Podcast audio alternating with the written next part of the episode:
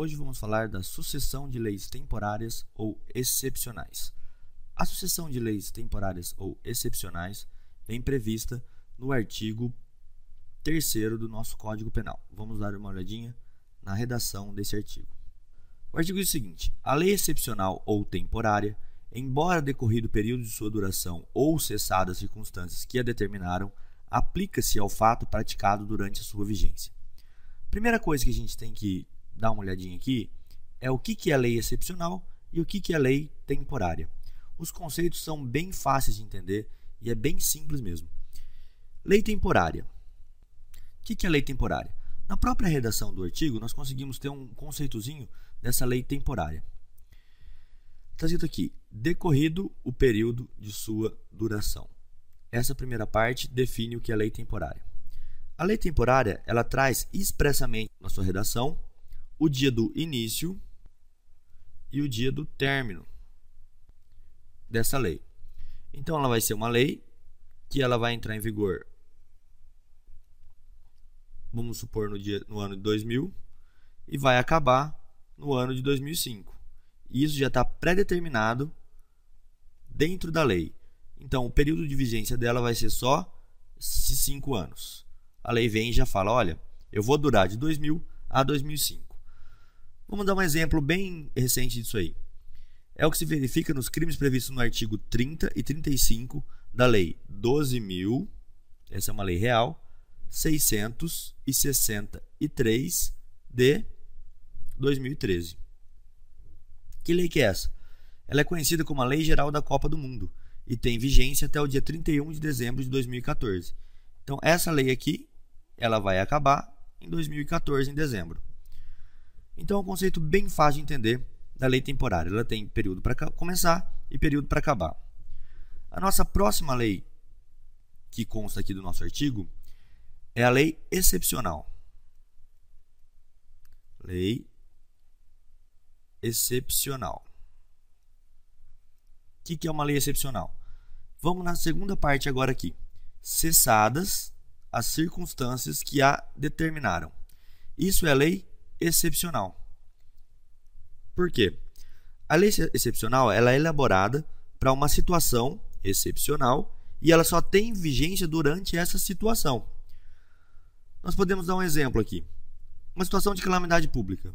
Enquanto durar a calamidade pública, vai durar essa lei excepcional. Então, a lei excepcional ela só dura enquanto durar a excepcionalidade. Certo? Ela só vai durar enquanto durar essa excepcionalidade. Então, é bem fácil de entender esse primeiro conceito. Temporária, ela tem prazo para começar e para acabar. E a lei excepcional, ela só dura enquanto durar a excepcionalidade. Qual que é o grande problema aqui desse artigo? Nós temos um grande problema que é a ultraatividade. Mas antes de falar dessa outra atividade, eu preciso dizer para vocês uma característica da lei excepcional ou da lei temporária. Isso cai muito em perguntas, tá? É a auto-revogação. O que, que é a auto-revogação? É bem fácil de entender também. Ó. A lei temporária não tem prazo para começar e para acabar. Assim que ela acaba, é a lei é revogada automaticamente. Não precisa uma outra lei vir e falar que ela não está valendo mais. Porque a própria lei temporária definiu quando ela vai começar e quando ela vai acabar. E na lei excepcional, quando se acabar a excepcionalidade da medida, ela também é auto-revogada. Auto-revogação, então, é um conceito bem simples de que, acabado esse prazo, essas leis também acabam, elas somem. E agora chegamos na maior problemática da lei temporária e da lei excepcional. Uma coisa chamada ultraatividade. Ultraatividade da lei. Qual que é a grande questão aqui? Nós temos uma lei que vai perdurar durante um certo período. Acontece que o artigo fala que aplica-se ao fato praticado durante a sua vigência, embora decorrido o período de sua duração ou cessadas as circunstâncias. O que a lei está querendo dizer é o seguinte: eu cometo um delito aqui e a lei temporária define isso como crime, tá certo? E aqui o X comete esse fato, que a lei definiu como crime.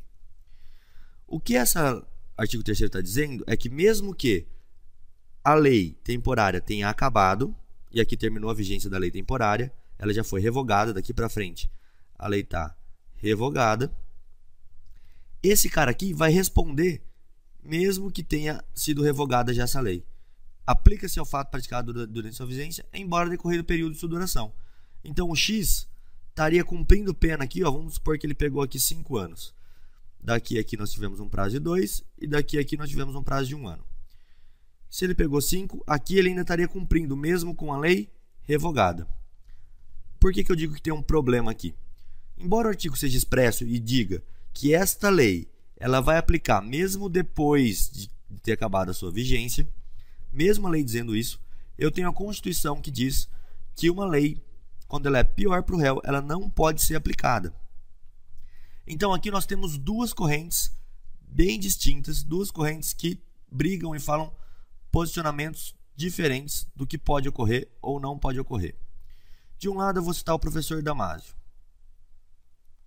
E de outro, o nosso grande professor argentino chamado Zaffaroni. O Damásio entende que a lei temporária tem aplicação mesmo depois de, de dela ter acabado. Por quê? Para que não sejam cometidas injustiças. Por que injustiça? Porque se o X soubesse que esse fato que ele praticou aqui não vai ser punido depois que essa lei foi revogada, ele poderia cometer vários atos, porque ele sabe que quando acabar o tempo dessa lei, e aqui uma lei temporária, ele não vai ser mais punido. Então, por conta disso, o Damásio diz que configura-se o crime tipificado pela lei excepcional ainda depois dela ter sido revogada, que é o que a lei fala. Já o Zaffaroni vem com uma ideia totalmente diferente, dizendo que, não tendo a Constituição Federal ressalvado a possibilidade da ultratividade para piorar a situação do réu, dessa lei temporária ou excepcional, não é possível essa interpretação. Se a, se a nossa própria Constituição disse que isso aqui não é possível, eu não posso punir um cara depois aqui dessa atividade. Assim, a aplicação da lei anterior, aqui dessa lei temporária, em prejuízo do agente, ela não pode ocorrer. Zaffaroni sustenta essa hipótese. Então, se a Constituição Federal, que é a nossa lei maior, falou que essa situação toda aqui não pode ocorrer, para o Zaffaroni, ela não pode ocorrer. A lei teria que beneficiar o réu. Se for para prejudicar, essa situação não pode ocorrer. Essas duas correntes, você pode escolher a tua e pode aplicar no concurso que você estiver prestando. Mas veja bem o que o examinador está querendo de você. Cita a fonte, por exemplo, olha, eu entendo que, o, que ela é aplicável por uma questão de justiça, para evitar injustiças, e quem diz isso é o professor Damásio. Ou então, eu entendo que porque a Constituição Federal proibiu essa retroatividade da lei ou ultratividade da lei em prejuízo do agente. Eu entendo que como a lei em exercício ela é mais benéfica, tem que ser aplicado ela. Segundo o nosso grande mestre Zaffaroni, ou então o Rogério Greco, que também tem esse posicionamento. O artigo 3 é isso, é bem fácil, é mais pelo conceito mais de lei excepcional e temporária e dessa questão final aqui da ultratividade da lei.